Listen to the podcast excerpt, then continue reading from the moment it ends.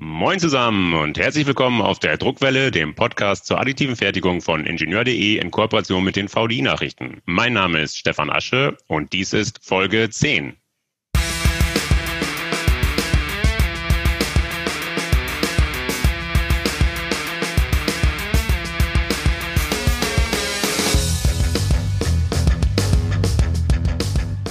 Aus Anlass dieses kleinen Jubiläums, also der Folge 10, beleuchten wir heute den neuen König im Wald der pulverbettbasierten Metalldrucker. Keiner ist schneller, keiner ist stärker, keiner ist größer und wahrscheinlich ist auch keiner teurer. Die Rede ist vom Zwölfender aus dem hohen Norden, vom jüngsten Coup der Lübecker SLM Solutions AG. Sein, wie ich finde, etwas sperriger Name NXG römisch 12 600. Diese römisch 12, die zeigt an, was seine Besonderheit ist. In ihm arbeiten nämlich ein Dutzend Laser zeitgleich, jeder mit bis zu einem Kilowatt Leistung. Details erklären werden uns der Produktmanager des Giganten sowie der Marketingchef des Unternehmens. Sie sind uns via Internet aus Lübeck zugeschaltet. Ich begrüße Jonas Mersch und Sebastian Kessner. Hallo Herr Mersch, hallo Herr Kessner. Bevor wir einsteigen, stellen Sie sich doch bitte kurz mal vor. Ja, schönen guten Morgen. Vielen Dank für die Einführung. Wie Sie schon sagten, mein Name ist Sebastian Kessner. Ich bin verantwortlich für Marketing und Produktmanagement und Business Development bei der Firma SLM Solutions. Von der Ausbildung her bin ich Wirtschaftsingenieur Maschinenbau, Vertiefung im Bereich Werkzeugmaschinenbau. Insofern liegt das natürlich nahe. Ich habe darüber hinaus einige Jahre Erfahrung in der Medizintechnik, immer nah an der Technologie, Innovation und hier kommt alles zusammen. Wir werden heute über unser neues Produkt, die NXG 12600, wie wir die Maschine global benannt haben. Wir werden heute darüber sprechen und ich freue mich, dass wir die Möglichkeit haben, hier den Hörerinnen und Hörern das neue Produkt und die Anwendung näher bringen zu können. Und damit übergebe ich an Jonas. Ja, hallo, Jonas Mersch, mein Name. Ähm, ich bin Produktmanager hier bei SLM Solutions und äh, habe auch einen technischen Hintergrund, habe Wirtschaftsingenieurwesen studiert an der RWTH in Aachen und habe auch da die Metall-3D-Drucktechnologie kennengelernt am Fraunhofer Institut für Lasertechnik. Bin seitdem großer Fan von der SLM-Technologie, Metall-3D-Druck und bin seit fünf Jahren Produktmanager für SLM Solutions und betreue seit drei Jahren die Entwicklung und das Produkt NXG 12600 und freue mich natürlich sehr, dass wir das Produkt jetzt zum Ende letzten Jahres dem Markt vorgestellt haben und dass ich jetzt auch die Möglichkeit habe, über das Produkt zu sprechen mit Ihnen hier in dem Podcast. Prima, dann legen wir los. Wer braucht eine solche Maschine, einen solchen Giganten? Wer ist die Zielgruppe? Ja, da fange ich gerne mal an. Vielleicht sollte man, äh, bevor wir jetzt direkt auf die Zielgruppe eingehen, ähm, die natürlich vor allem im Bereich Luftfahrt, aber auch im Automobilbereich liegt, ähm, vielleicht sollten wir uns noch mal kurz vor Augen führen, was sind eigentlich die Vorteile der additiven Fertigung im Metallbereich? Und da gibt es viele, drei möchte ich noch mal kurz herausgreifen. Das ist einmal natürlich die vielen Design-Freiheitsgrade, die durch die additive Fertigung jetzt möglich sind. Man kann Hohlräume in Bauteile eindesignen. Ähm, man kann mehrere Komponenten in einem Bauteil integrieren und gleichzeitig aufbauen. Das spart natürlich Fertigungsschritte im Nachhinein. Wir haben ein schönes Beispiel jetzt bei der NXG 12600, wo wir ein Bauteil so konstruiert äh, haben und aufbauen konnten, dass über fertig, 40 Fertigungsschritte insgesamt ähm, eingespart werden können. Ähm, da, halt, da handelt es sich um ein, ähm, ein Gehäuse für einen E-Motor. Da können wir gerne später nochmal drauf eingehen. Das ist so ein klassischer Vorteil. Ein zweiter ist die schnelle Time to Market, weil natürlich der Schritt über den Formenbau nicht mehr notwendig ist. Somit auch lange Formenbau, Entwicklungszeiten und auch Lieferzeiten ausfallen. Und daraufhin kann man natürlich auch eine ganz andere Entwicklung möglich machen. Man kann Bauteile häufiger ändern, sozusagen die agile Entwicklung auch in die Bauteilentwicklung mit einfließen lassen. Und ein dritter Vorteil, ganz wichtig in den aktuellen Zeiten, man kann Supply Chains und Lieferketten ganz anders denken. Ähm, die Gießerei muss nicht irgendwo in Fernost sitzen und der Lieferant für ein Bauteil muss nicht global verteilt irgendwo am anderen Ende der Welt sitzen, sondern man kann natürlich mit Hilfe von Druckerfarben regional verteilte, sogar lokale Supply Chains aufbauen und Bauteile immer genau dort und dann bauen, wenn sie eben benötigt werden. So, wenn wir uns diese drei Vorteile nochmal vor Augen halten, dann erschließt sich eigentlich auch relativ schnell, wer eine solche Maschine braucht. Die Maschine ist in der Lage, große Bauteile herzustellen. Die Plattform hat 600 mal 600 Millimeter und die Bauraumhöhe ist auch 600 Millimeter. Das ist ungefähr die Größe eines Backofens. So kann man sich das schon vielleicht bildlich vorstellen. Mhm. Sehr große Bauteile. Zum anderen kann man natürlich auf der Plattform auch eine sehr hohe Stückzahl drucken. Das heißt, viele Bauteile auf der Plattform unterbringen, die alle gleich sind. So, also man kann 10.000, 20.000 Bauteile, kleine Bauteile gleichzeitig in einem Baujob drucken. Und so definiert sich dann auch letztlich die Zielgruppe. Das ist zum einen sind das Hersteller von Komponenten, die sehr groß sind, die man bislang nicht oder nur unter sehr erschwerten Bedingungen additiv fertigen konnte, weil eben einfach die Maschine fehlte, die so groß drucken konnte. Können Sie da ein Produktbeispiel nennen? Ja, ein Beispiel ist, ähm, das haben wir auch bei uns auf der Webseite dargestellt, ähm, das ist ein Kompressorgehäuse. Ein anderes Beispiel ist das Gehäuse für, ähm, was wir zusammen mit Porsche ähm, jetzt gedruckt haben. Das ist ein E-Antriebsgehäuse für einen Elektroantrieb mit gleichzeitig integriertem Getriebe. Das sind also sehr große Komponenten, die so bislang immer nur unter erschwerten Bedingungen druckbar waren. Und vor allem im Bereich Luftfahrt, im Bereich Aerospace gibt es hier eine ganze Reihe von Anwendungen. Da haben wir auch ein, äh, ein weiteres Bauteil, auf das wir gerne später nochmal eingehen können. Mhm. Auf der anderen Seite sehen wir natürlich ähm, verschiedene Kundenanforderungen in Richtung Serienfertigung. Das heißt, dass man zu hoher Qualität, hoher Geschwindigkeit ähm, immer das gleiche Bauteil herstellen kann. So und da das finden wir vor allem im Bereich Automobilbau, aber auch in der Luftfahrt teilweise. Ähm, und so sind die Zielgruppen eigentlich gut definierbar. Zum einen eben Aerospace und Space und zum anderen eben Automotive. Okay.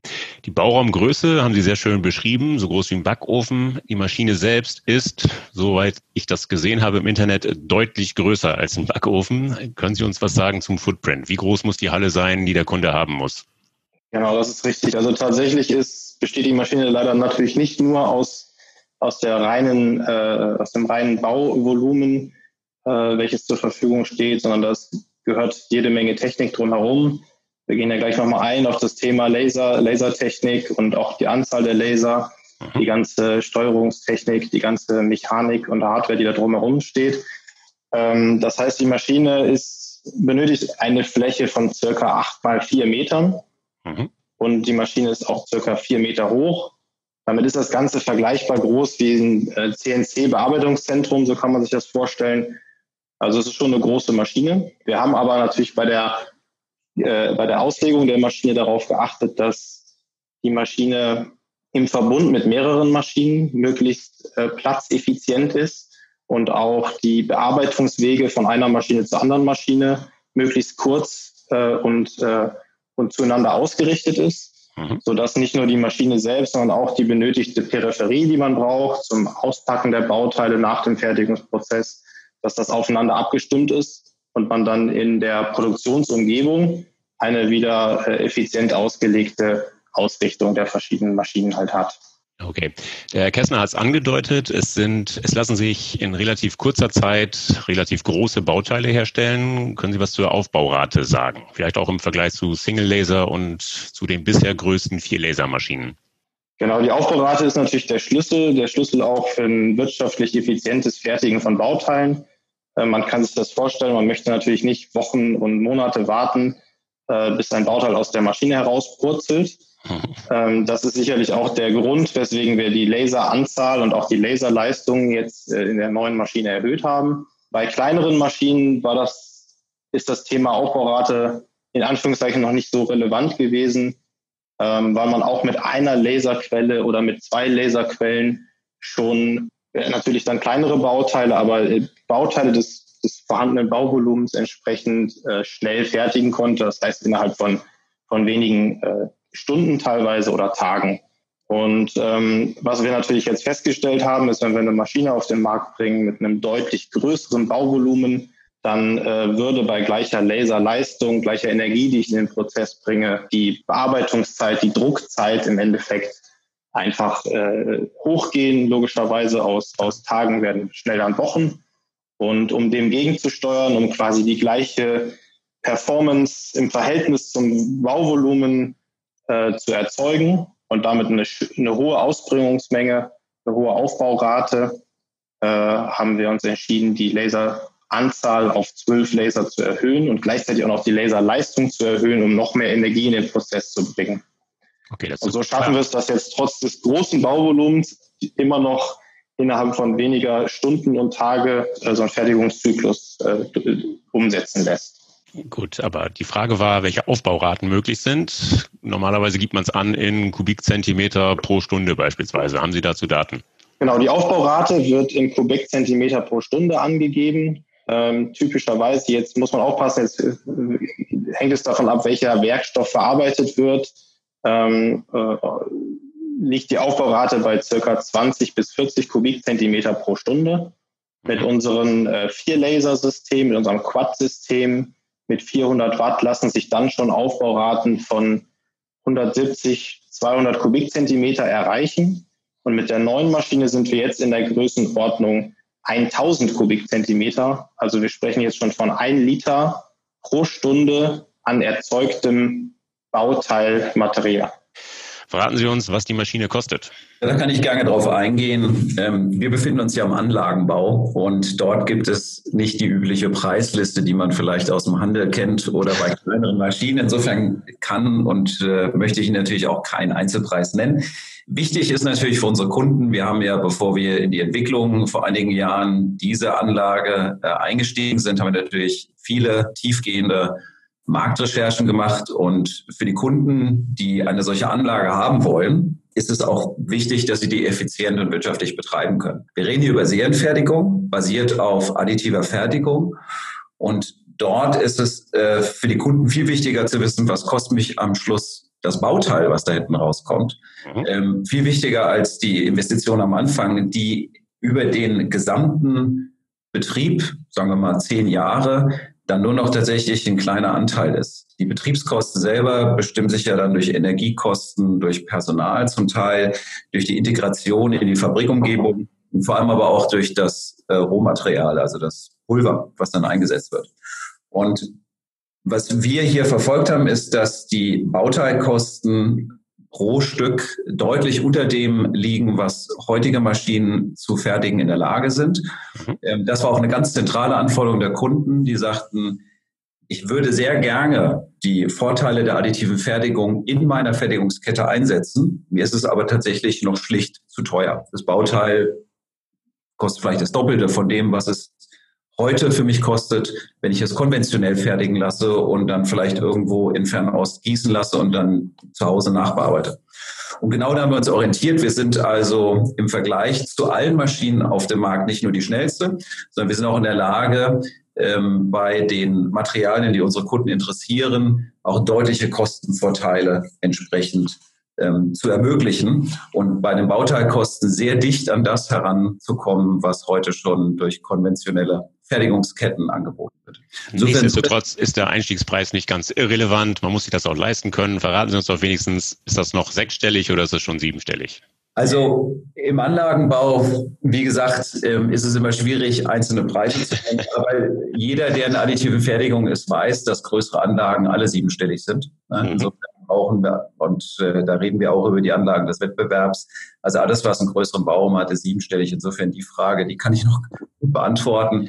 Ich werde aber keine Relation herstellen, okay. äh, weil es natürlich keinen Sinn macht. Das ist für die Kunden natürlich einfach nicht, nicht sinnvoll, sondern das Wichtige ist an der Stelle jetzt, ähm, wenn man sich den Business Case des Kunden direkt angesehen hat und äh, in der Regel ist es ja so, dass der Kunde sagt, sagen wir mal ein Automotive-Kunde hier aus Deutschland, hier ist ein bestimmtes Bauteil, das würde ich gerne additiv fertigen, weil es für mich heute zu schwer ist oder zu schwierig zu fertigen oder ich habe immer Undichtigkeiten, das ist auch so was ganz Klassisches. Äh, gehen wir mal wieder auf das Getriebegehäuse zurück und das Antriebsgehäuse, ähm, was wir für Porsche gedruckt haben. Ähm, dort fallen eine ganze Reihe von Dichtungen weg weil eben verschiedene Komponenten integriert werden können. Und das ist natürlich ein großer Vorteil, weil Undichtigkeiten erstens nicht auftreten, zweitens müssen Dichtungen nicht getauscht werden nach einer gewissen Lebensdauer und drittens äh, ist es im Servicebereich natürlich dann noch nochmal deutlich effizienter. So. Und wenn man all das zusammenbringt, dann hat die additive Fertigung heute schon einen, einen deutlichen Kostenvorteil verbunden mit den funktionellen Vorteilen. Und ich glaube, an der Stelle lässt sich das gut beschreiben. Okay. So viel zur Betriebswirtschaft beziehungsweise zu den Kosten. Jetzt steigen wir vertieft ein in die Technologie. Dazu habe ich mir im Internet ein paar Produktvideos angesehen. Die sind, ja, die sind beeindruckend. Das sieht so aus, als würden da die zwölf Laser zeitgleich kreuz und quer durch den Bauraum tanzen. Da frage ich mich, wie ist das möglich? Also normalerweise so, wie ich das bisher verstanden habe, dürfen die Strahlen sich keinesfalls kreuzen. Wie funktioniert's? Also einmal vielleicht nochmal die, die Funktionsweise erklärt. Äh, Sie haben das schon äh, richtig gesehen. Äh, die Laserstrahlen, die treten von oben in die Prozesskammer ein und werden dann vertikal nach unten auf die Bearbeitungsebene gelenkt. Und jetzt haben wir natürlich zwölf Laserstrahlen, die alle von oben kommen, die alle auf die Bearbeitungsebene gehen. Und das sieht erstmal natürlich irgendwie chaotisch aus. Was aber natürlich dahinter steckt, ist, ist ein berechneter äh, intelligenter Algorithmus. Äh, der hat zwei Aufgaben. Das eine ist, er muss natürlich dafür sorgen, dass möglichst jeder einzelne Laserstrahl äh, ein oder dass alle Laserstrahlen ein gleich großes Arbeitspaket haben, damit sie alle gleich viel arbeiten und natürlich auch gleich schnell fertig sind. Das ist das Thema Effizienz und Aufbaurate, Performance. Und das andere ist, dass dieser Algorithmus dafür sorgt, dass die äh, Laserstrahlen sich nicht gegenseitig beeinflussen. Es ist aber mehr die Beeinflussung nicht des Laserstrahls selbst, sondern eher der Schmelzbäder oder des äh, Schweißrauches, der entsteht. Mhm. Und äh, dass da nicht eine Beeinflussung entsteht, ähm, da, äh, das, steuert, das steuert die Maschine selbst. Und es gibt unterschiedliche Parameter, die da, die, die, die da zum Tragen kommen, die teilweise auch der Benutzer selber einstellen kann, um den Prozess noch zu tunen in Richtung Performance oder auch in Richtung Qualität, also diese Beeinflussung zu vermeiden. Und ähm, genau, sie ist, läuft natürlich alles sehr, sehr schnell ab, also schneller als das menschliche Auge das wahrnehmen kann. Äh, insofern sieht es tatsächlich aus wie ein, wie ein Tanz und auch wie ein Chaos, aber ich kann versprechen, das ist es, das ist es nicht, genau. Okay, aber jeder Scanner, nein, jeder Laser hat sein eigenes Scanfeld. Das heißt, ist zuständig für einen bestimmten Bereich des Bauteils. Gibt es da keine Probleme im Grenzbereich, also wo der eine Laser aufhört und der nächste anfängt? Im normalen Druckprozess ist es ja ein kontinuierlicher, kontinuierlicher Prozess. Bei Ihnen hört der eine auf, fängt der andere an. In diesem Grenzbereich gibt es da keine Schmelzprobleme? Genau, also diesen Grenzbereich, ähm, diesen Bereich, Grenzbereich gibt es natürlich. Den kennen wir auch schon aus unseren bisherigen Maschinen. Ähm, sowohl unsere, unsere Twin-Laser-Maschinen als auch unsere Quad-Laser-Maschinen haben ja genau auch ähm, zwei bzw. vier Laser, die sich quasi die Fläche eines Bauteils oder das Volumen eines Bauteils teilen. Das heißt, es gibt genau diesen Übergabepunkt oder diese Übergabezone, an der, äh, der, das, der, der eine Laser die, die, die Arbeit an dem zweiten Laser, sage ich jetzt mal, übergibt. Mhm. Hier ist es extrem wichtig, dass die Maschine sauber kalibriert ist, die Strahlen zueinander ausgerichtet und den Rest macht die Maschine selbst. Und äh, ja, wir haben hier natürlich als, als, als Pioniere der, der, der Multilaser-Technologie bereits über zehn Jahre Erfahrung, was das Thema mehrere Laser arbeiten an einem Bauteil betrifft. Und genau diese Erfahrung haben wir uns Nutze gemacht, das jetzt auch mit zwölf Lasern so zu realisieren. Sicherlich ist die Komplexität eines Zwölf-Laser-Systems äh, etwas höher, aber am Ende ist es das Gleiche. Die, die Software weiß, was zu tun ist an den Übergabepunkten. Und äh, die Kalibrierung der Maschine ist natürlich sehr wichtig. Die Kalibrierung des optischen Systems, der optischen Systeme zueinander, zu der Bearbeitungsebene. Und ähm, hier setzen wir natürlich auf Automatisierung. Wir wollen den, den, den Bediener entlasten. Wir wollen, müssen dafür sorgen, dass, dass äh, erstens natürlich die, die manuelle, der manuelle Arbeitsaufwand für eine Kalibrierung des Systems möglichst gering ist. Mhm. Das zweite ist natürlich, dass man Fehler vermeiden möchte und dem kann man mit Automatisierung natürlich prima entgegenwirken. Okay. Und Jetzt reden wir von einem Dutzend 1 kW Lasern. Das heißt, da wird richtig viel Energie ins Pulverbett eingebracht, richtig viel Temperatur. Wie kriegen Sie das in den Griff? Wie minimieren Sie Spannungen im Bauteil? Das ist eine sehr gute Frage. Also das Thema Energieeintrag ist, ist, ist elementar. Das, das haben Sie genau richtig und gut erfasst. Ähm, wir bringen sehr, sehr viel Energie in den Prozess. Über die Laserstrahlung entsteht natürlich Wärme. Wir brauchen die Wärme, um das Metall aufzuschmelzen, das ist klar. Wir wollen aber, dass das Ganze natürlich auch äh, wieder sauber erstarrt und das Ganze auch nicht überhitzt. Das heißt, wir müssen diese entstehende Wärme abführen. Dafür haben wir ein recht ausgeklüngeltes äh, Energiesystem in der Maschine. Es wird einiges an Wärme natürlich über, den, über, den, über, die Prozessgasatmosphäre abgeführt. Einiges an Wärme geht natürlich in, den, in, in die Umgebung. Und äh, all diese Wärme wird abgeführt an, an ein Kühlsystem. Und wir halten die Prozesstemperatur in der Maschine auf einem, auf einem konstanten Niveau. Und dieses konstante Temperaturniveau, das ist extrem wichtig, um den Prozess zu beherrschen und natürlich auch im Endeffekt, um das Bauteil auf einer konstanten Temperatur zu halten und äh, dadurch die, die, die Bauteileigenschaften oder die, Baut, die Geomet geometrischen Anforderungen an das Bauteil auch zu erreichen, dass am Ende möglichst wenig Spannungen oder Verzüge im Bauteil entstehen. Natürlich ist es ein thermischer Prozess und es, äh, es entsteht Wärme, es entstehen auch Spannungen im Bauteil. Man kann dem teilweise entgegenwirken durch, durch spezielle Prozessparameter, die man ansetzt. Das ist immer möglich, aber es hängt dann natürlich auch davon ab, welche, welche Nachbearbeitungsverfahren werden angesetzt. Äh, gibt es noch ein thermisches Nachbearbeiten, ja, spannungsarm glühen oder sonstige äh, Bearbeitungsschritte, die dem nachfolgen? Und darauf würde man dann den Prozess auch wieder anpassen. Okay. Sie müssen aber nicht nur viel Temperatur abführen, sondern auch Dämpfe und, äh, wenn da zwölf Laser arbeiten, Schweißspritzer. Wie werden die abgeführt? Ja, das ist richtig. Wir haben, äh, wir haben eine Schutzgasatmosphäre in der Prozesskammer. Welches Gas nutzen Sie da? Ähm, man kann unterschiedliche Gase nutzen. Äh, typischerweise wird Argon oder Stickstoff verwendet. Das okay. sind so die gängigen. Und es ist richtig, es entsteht natürlich äh, prozessbedingt entsteht ein, ein, ein Rauchgas und auch äh, Metallkondensat, welches freigegeben wird durch den Aufschmelzprozess. Und die Schutzgasatmosphäre und die Schutzgasströmung hat dann die Aufgabe, diese Partikel, die entstehen und dieses Rauchgas aus der Prozesskammer zu entfernen.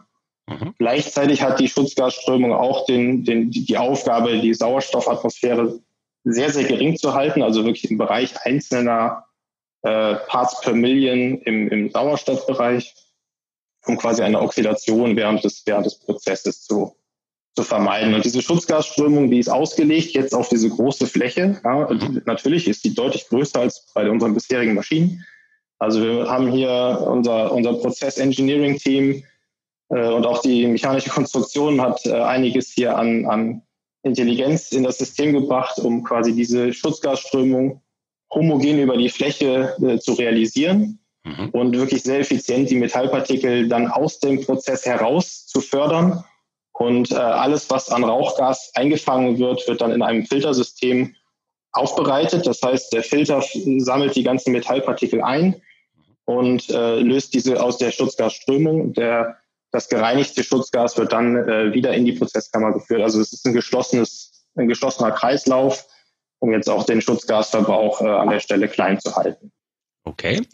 Eine weitere Besonderheit, von der ich gehört habe, ist die sogenannte Zoom-Funktion. Die habe ich bei keinem anderen Metallpulverbett 3D-Drucker bisher gesehen. Können Sie kurz erklären, was hat es damit auf sich? Was ist die Zoom-Funktion? Ja, sehr gerne. Also das ist in der Tat eine Neuheit. Ähm, wir sind in der Lage, den Spot-Durchmesser jedes Lasers zu jeder Zeit zu variieren. Also was heißt das? Das heißt, wir können den Laserstrahl gezielt aufweiten in der Bearbeitungsebene während des Bearbeitens. Und das hat zur Folge, dass wir mit dem aufgeweiteten Strahl natürlich mehr Laserleistung in das Pulverbett einbringen, ohne das Metall zu verdampfen. Und das entstehende Schmelzbad wird entsprechend breiter. Was heißt das jetzt? Jetzt müssen Sie sich mal vorstellen, ähm, ein Bauteil wird ja in sogenannten Slices gedruckt und man möchte vielleicht den Rand, die Kontur also deutlich schärfer drucken mhm. als die Fläche. Und bislang muss man immer mit der gleichen Laser-Spot-Size, also mit dem Spot-Durchmesser, die gesamte Slice drucken. Jetzt ist es möglich, dass wir die Kontur mit einem, mit einem feineren Spot drucken, die Fläche hingegen wie mit einem breiteren Pinsel ähm, deutlich schneller drucken können. Und so kennt man das ja auch vom Malen. Wenn man ein Bild malt, die Kontur macht man vielleicht sehr genau mit einem sehr feinen Stift und die Fläche malt man dann mit einem dickeren Filzstift oder einem dickeren Pinsel schneller aus. Und wir können das. Wir können das in der Bearbeitungsebene, sind in der Lage, alle Qualitätsmerkmale einzuhalten, können natürlich die Geschwindigkeit deutlich erhöhen. Und das geht auf allen zwölf Lasern. Das heißt, wir können während der Bearbeitung in der Bearbeitungsebene das entsprechend variieren und somit die Geschwindigkeit deutlich erhöhen und gleichzeitig die Materialeigenschaften, die der Kunde sich wünscht, genauso wie bei einer bisher auf dem Markt befindlichen Maschine herstellen. Ja, aber wenn ich die Spotgröße vergrößere, dann gehe ich doch davon aus, dass die Laserleistung entsprechend erhöht werden muss, oder nicht? Also das ist so, dass die Lese, dass der Energieeintrag pro Fläche im Spot immer identisch ist. Ist das so?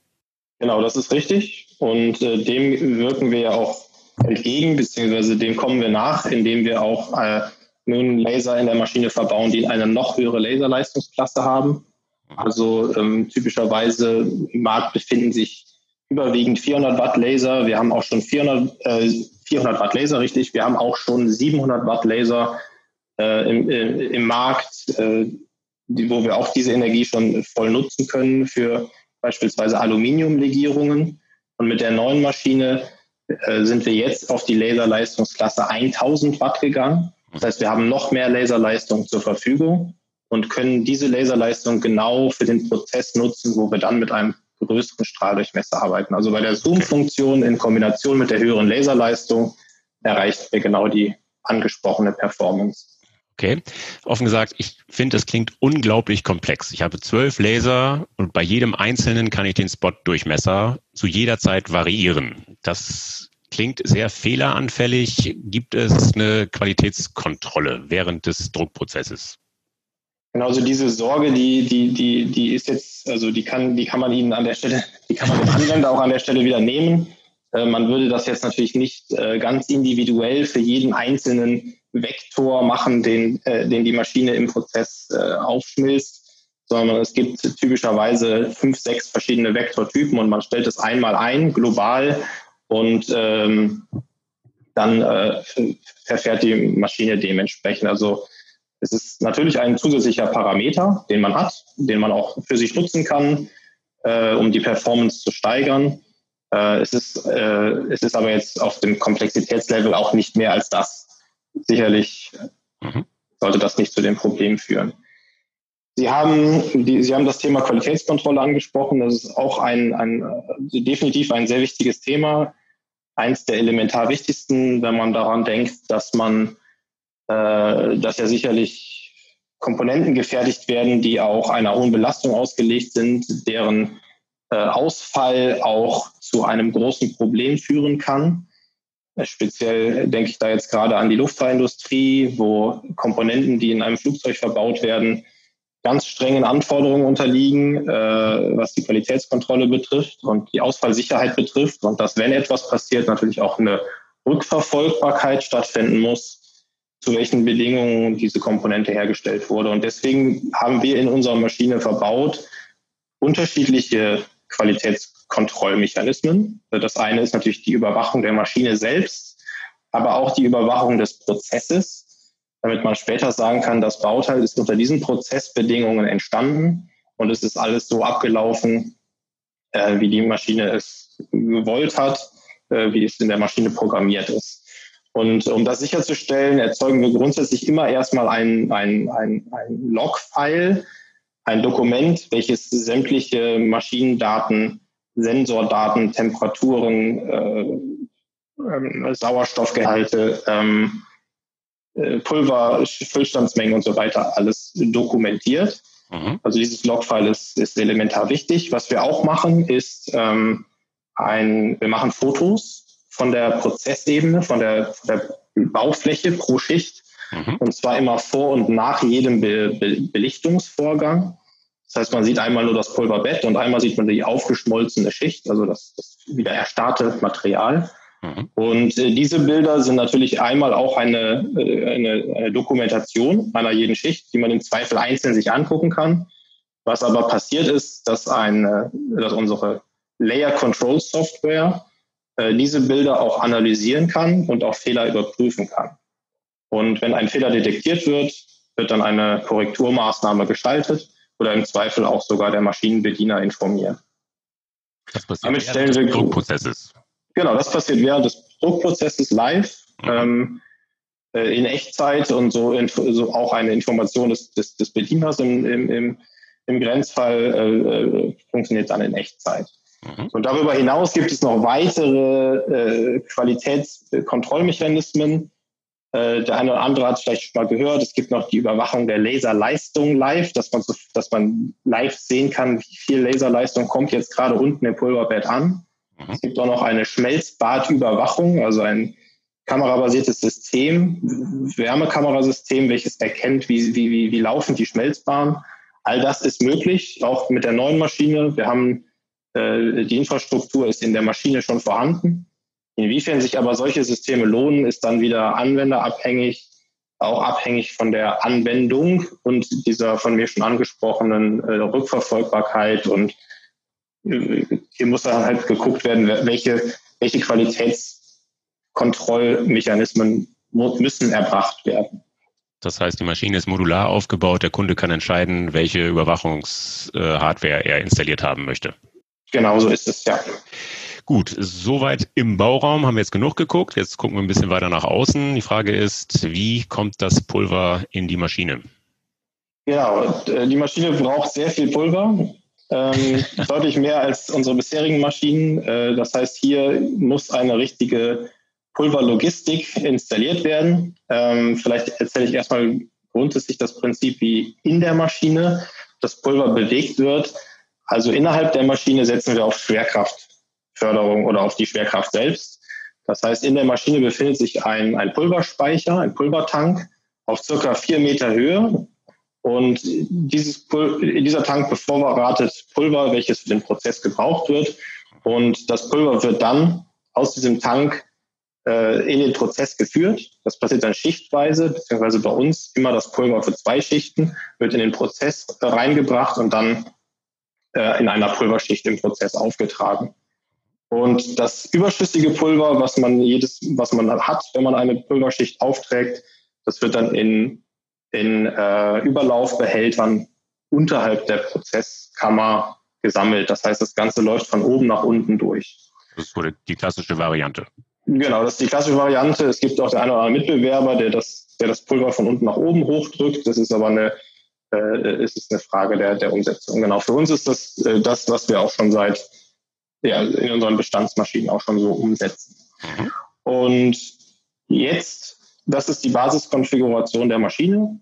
Und ab hier hat der Anwender die Möglichkeit mitzuentscheiden, welche Pulverversorgungslogistik möchte ich mir in meiner Fabrik aufbauen, welche Pulverqualitätskontrollmechanismen möchte ich vielleicht noch einbauen. Und deswegen bieten wir hier zweierlei Lösungen an. Das eine ist eine wirkliche Tank-zu-Tank-Lösung. Das heißt, ich gehe mit einem austauschbaren Pulvertank oben auf die Maschine ähm, bringe äh, all das zusätzliche Pulver, also all das Pulver, was ich für den Prozess benötige, bringe ich wirklich über einen Pulvertank auf die Maschine. Und ich habe auch auswechselbare Pulvertanks unterhalb der Maschine, also auf Bodenhöhe, mhm. ähm, die ich wieder entnehmen kann. Das hat einen großen Vorteil, nämlich Flexibilität. Ähm, ich kann mit diesen Pulvertanks quer durch meine Halle fahren. Ich könnte sogar in andere Gebäude fahren. Ich kann die Pulvertanks auch ähm, in, in, eine, in eine Quarantäne stellen und sagen, okay, bevor ich die nicht auf Qualität, auf Pulverqualität überprüft habe, ist dieses Pulver erstmal gesperrt und dann gibt es einen Aufbearbeitungsprozess, bis das Pulver wieder freigegeben ist und ich kann es wieder verwenden. Das heißt, man hat hier äh, die Flexibilität, aber man muss natürlich auch diese austauschbaren Pulvertanks äh, händisch bewegen. Deswegen bieten wir noch, händisch also, bewegen, genau. Die Frage ist dann nur, wie kommt der Pulvertank auf vier Meter Höhe? Das schaffe ich händisch nicht. Genau, dafür gibt's äh, Werkzeug, dafür gibt's ähm, äh, das kann man mit einem, mit, einem, mit einem Hallenkran realisieren, wenn man Hallenkran hat. Ansonsten gibt es Hubwerkzeuge, äh, Fahrzeuge, die wir da äh, mit anbieten. Aber das ist, ist, ist richtig. Es ist, also dass die Logistik ist, ist, ist komplexer äh, von solchen Pulvertanks. Ähm, aber auch hier das von mir schon angesprochene, diese Infrastruktur der Maschine oder die, die, die, der Aufbau der Maschine, dass man mehrere Maschinen im Verbund betreiben kann. Auch hier hat man natürlich dann die Möglichkeit, eine Logistik aufzubauen für diese Pulvertanks, mhm. um um geschickt mehrere Maschinen zu versorgen. Das ist auf jeden Fall möglich.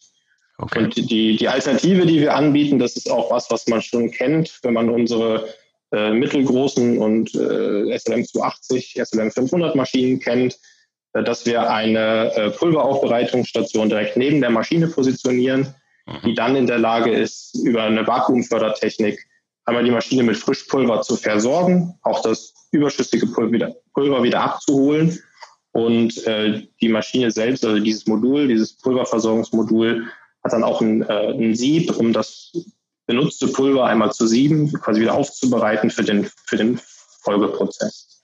Genau, diese beiden Lösungen bieten wir an. Wir unterstützen sicherlich auch dabei, äh, eine, eine volle Fabrikintegration zu machen äh, und den Kunden darauf vorzubereiten, auch wirklich mehrere Maschinen mit der benötigt, jeweils benötigten Pulvermenge äh, in der Fabrik auch äh, effizient zu betreiben.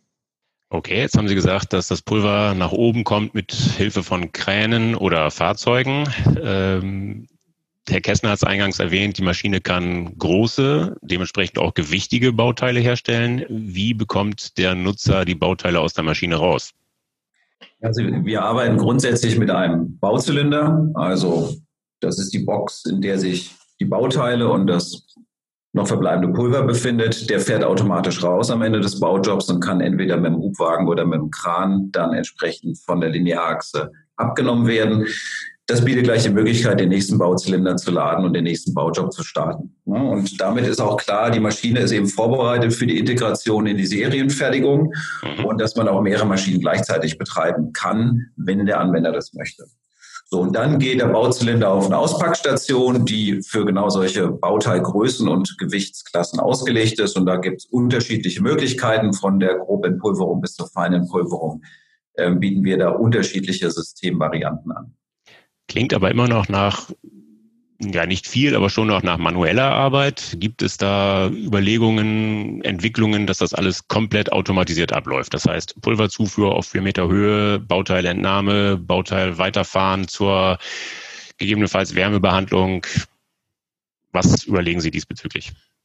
Ja, also ganz wichtiger Punkt. Äh, natürlich sind wir nicht nur im Bereich der Maschine selber jetzt tätig gewesen in den letzten Jahren, sondern fokussieren uns auch stark auf das Gesamtsystem also die Integration in automatisierte Fertigungsketten. Wir haben ja schon mit unserer SLM 800 gezeigt, dass wir eine Vollautomation des Fertigungsprozesses mit Hilfe einer dazugeschalteten Auspackstation, wir nennen das den Hub, ähm, entsprechend äh, realisieren können. Es gibt auch schon Kunden, die das anwenden und dort können sogar mehrere Maschinen gleichzeitig angeschlossen werden. Hier in diesem Fall verfolgen wir ein flexibleres Konzept und stellen uns noch mehr auf die Kundenanforderungen ein, die jetzt bei solch großen Bauteilen oder bei solch hohen Stückzahlen entsprechend anfallen können. Und da geht es natürlich um die Automation der Bauteilentnahme, Bauzylinderwechsel. Es geht aber auch ganz klar um die Zuordnung Bauteil und Pulver los. Denn wir haben immer wieder von Kunden auch erfahren, dass die Rückverfolgbarkeit von Bauteilen bis hin zum Rohmaterial, also zum Pulver, möglich sein soll. Und damit muss man natürlich eine Tank-zu-Tank-Lösung ermöglichen. Herr Mersch hat es ja gerade erklärt. Und zum anderen muss man auch sozusagen den die, das Pulver los mit dem Bauteil in Verbindung bringen können und das vollautomatisiert. Und in dieser Richtung arbeiten wir zurzeit. Wie Sie es gesagt haben, ist ein manueller Schritt notwendig. Ähm, und wir arbeiten eben daran, das jetzt Schritt für Schritt weiter zu automatisieren. Das machen Sie alleine oder haben Sie da Partner?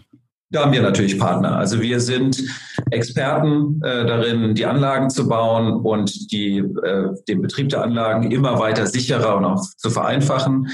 Wir bieten das Pulver dazu an. Wir bieten natürlich auch die Auspackstationen an, aber da bedienen wir uns auch der Expertise von Partnerunternehmen, die am Markt schon etabliert sind und anerkannt. Okay, jetzt haben wir die komplexe, die wirklich komplexe Technik im Detail erläutert. Äh, klingt alles sehr kompliziert. Die Frage ist, wie kompliziert ist die Bedienung? Braucht der Bediener einen Doktortitel in Laserphysik? Nein, natürlich nicht. Also wir halten niemanden davon ab, der einen Doktortitel in Laserphysik hat, sich mit der Anlage auseinanderzusetzen. Und natürlich die additive Fertigung ist ja eine Technologie, die in den letzten 20 Jahren vor allem in den Entwicklungslabors und auch Forschungslabors stattgefunden hat. Und viele Anlagen und auch unsere sind ja wirklich bis ins letzte Detail einstellbar, damit der Anwender zum Beispiel auch neue Materialparameter entwickeln kann und auch weiter verändern kann. Das ist ja, diese offene Architektur ist ja eine unserer wesentlichen Produkteigenschaften immer gewesen. In dieser Anlage ist das auch möglich, wenn der Kunde das möchte. Aber, und das ist ganz wichtig, mit dieser Anlage bringen wir eine neue Generation der Maschinen auf den Markt und damit auch eine neue Generation des Maschinenkontrollsystems, also des, des GUIs, des Graphical User Interfaces. Und hier gehen wir ganz bewusst auf unterschiedliche Typen des Operators. Also wenn jemand den Doktor in Laserphysik hat oder sich sehr, sehr gut entsprechend mit der Technologie auskennt, dann ist alles möglich. Wenn der Operator aber nur ganz bestimmte Schritte, Arbeitsschritte und Einstellungen vollziehen soll, dann ist das eben auch möglich. Und wir haben uns jetzt auch sehr stark auf den Workflow orientiert. Ähm, das neue Bediensystem ist so aufgebaut, dass der Standard Operator entsprechend durch die einzelnen Schritte durchgeführt wird, bestimmte Einstellungen gar nicht verändern kann, wenn sie nicht relevant sind und so entsprechend ein möglichst vereinfachtes Bedienkonzept vor sich hat, was im Umkehrschluss natürlich den Trainingsaufwand reduziert und auch die Möglichkeit gibt es, verschiedene Mitarbeiter unserer Kunden die Maschinen nach kurzem Training auch bedienen können, sicher bedienen können und die gleichen Ergebnisse erzielen. Dann lassen Sie uns zum Abschluss noch einen Blick nach vorne in die Zukunft werfen. Die Frage ist, wie lange bleibt die NXG 12600 das Maß der Dinge in Sachen Laserleistung, in Sachen Produktivität? Oder anders gefragt, ist es überhaupt sinnvoll, die Laserleistung in Zukunft noch weiter zu erhöhen, noch mehr Laser, noch mehr Leistung? Wie schätzen Sie das ein? Kommt da noch mehr? Die Frage stellt sich natürlich erstmal, ähm, und Sie haben sie eingangs gestellt, wer braucht das? Also wer braucht jetzt noch mehr Laser, noch mehr Leistung? Ähm, für uns war jetzt erstmal maßgeblich die Anforderung der Kunden nach einer sehr hohen Produktivität, einer sehr hohen Serienreife und gleichzeitig die Anforderung nach der schnellen Fertigung von großen Bauteilen, das gleichzeitig in einer Maschine zu ermöglichen. Jetzt noch mehr Laser rein würde vielleicht die Geschwindigkeit erhöhen. Mhm. Ähm, noch mehr Laserleistung stellt sich die Frage, ob die Materialparameter dazu noch geeignet sind. Ähm, wir sind jetzt ja schon in der Lage, Nickel-Basislegierung mit höherer Laserleistung zu drucken, als das bislang üblich war. Und ich glaube, hier wird sich in den nächsten Jahren noch sehr viel Entwicklung tun. Also wir werden sicherlich viele neue Projekte, auch neue Materialien, neue Materialparameter sehen, die im Rahmen der verfügbaren Leistung erstmal das ausschöpfen. Ich bin mir sicher, dass wir für die nächsten Jahre in diesem Bereich äh, viele Innovationen sehen. Im Detail, ob jetzt eine Maschine mit noch mehr Lasern rauskommt, ist schwer zu sagen. Wage da auch jetzt tatsächlich keine Prognose. Wir haben jetzt ja tatsächlich, das ist auch noch ganz interessant, wir haben die Maschine ja im November vorgestellt. In diesem Zeitraum wurden ja noch zwei weitere Anlagen unserer Mitbewerber vorgestellt. Äh, bislang konnten wir nur Zeichnungen sehen, diese Anlagen, aber auch die haben sich jetzt auf acht beziehungsweise zehn Laser fokussiert. Das heißt, die Laseranzahl irgendwo zwischen acht und zwölf scheint schon von äh, Relevanz zu sein für den Markt. Ähm, und ich vermute, für die nächsten Jahre wird das erstmal dabei bleiben, ähm, weil eben alle Anforderungen, die am Markt da sind, mit der neuen Anlage ja erfüllt werden können. Inwiefern der äh, Wettbewerb dann und insgesamt das Marktumfeld dann äh, mit neuen Anlagen nachlegt, ähm, wird sich dann zeigen. Wir sind natürlich nicht untätig. Wir werden die vielen Innovationen, die jetzt neben der hohen Anzahl von Lasern in der Anlage drin sind, und wir haben ja viel erwähnt heute, die Zoom-Funktion, ein optimiertes ähm, Gasflow-Management oder eben auch die, äh, das, die neue äh, Bedienphilosophie der Anlage. Die werden wir natürlich jetzt Schritt für Schritt auch noch in anderen Anlagen ermöglichen, in auch kleineren Plattformen. Wenn wir jetzt zum Beispiel an die Medizintechnik denken, Da ist es vielleicht gar nicht notwendig, so eine große Anlage zu haben, aber eine kleine, schnelle Anlage, sehr schnelle Anlage äh, mit neuen Materialparametern ist dort vielleicht interessant. Also ich denke, dass wir viele Innovationen auch in dem Bereich sehen. Insofern vielleicht so als abschließender Kommentar. Jemand hat einen Artikel geschrieben zu dem Bereich The War of Lasers. Ähm, das fanden wir ganz amüsant. Ich glaube gar nicht mal, dass wir einen großen ähm, Überbietungswettkampf in der Anzahl der Laser sehen werden, sondern vielmehr die Innovation tatsächlich in der Prozesssicherheit, in der Serienreife und in der Geschwindigkeit im Prozess äh, sein werden. Und da ist die NXG 12600 sicherlich aktuell das Maß aller Dinge. Herr Kessner, Herr Mersch, herzlichen Dank für die Informationen, für die Perspektiven. Ihr liebe. Hörer, das war sie, die Folge 10. Ich hoffe, dass sie Ihnen gefallen hat. Dann empfehlen Sie uns gerne weiter. Sie finden die Druckwelle überall dort, wo es gute Podcasts gibt, also etwa auf Podigy, Spotify, iTunes, Google Podcast, Amazon Music Podcast und natürlich, last but not least, auf ingenieur.de. Wenn Sie Kritik äußern oder Anregungen geben wollen, dann freue ich mich auf Ihre Zuschriften. Sie erreichen mich unter der E-Mail-Adresse druckwelle.ingenieur.de. Sollten Sie auch an Technikthemen abseits des 3D-Drucks interessiert sein, empfehle ich Ihnen die VDI-Nachrichten. Wenn Sie da mal kostenlos reinlesen wollen, schauen Sie doch einfach mal unter www.vdi-nachrichten.com slash lesen. Dort warten acht kostenlose E-Paper-Ausgaben auf Sie. Das war's für heute. Bleibt mir noch zu sagen, auf Wiederhören, munter bleiben und tschüss.